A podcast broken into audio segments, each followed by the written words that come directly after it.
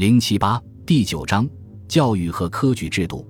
清朝建立以后，沿袭明朝制度，在中央和地方都设有学校。中央设立的学校，除国子监外，还有宗学、觉罗学和景山官学等；地方上设立的学校，市府、州、县学以及社学、义学、卫学等。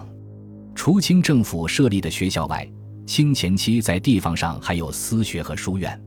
私学及私人讲学，包括家塾、蒙馆等启蒙教育；书院作为研习学问的场所，在清前期教育中占有一定地位。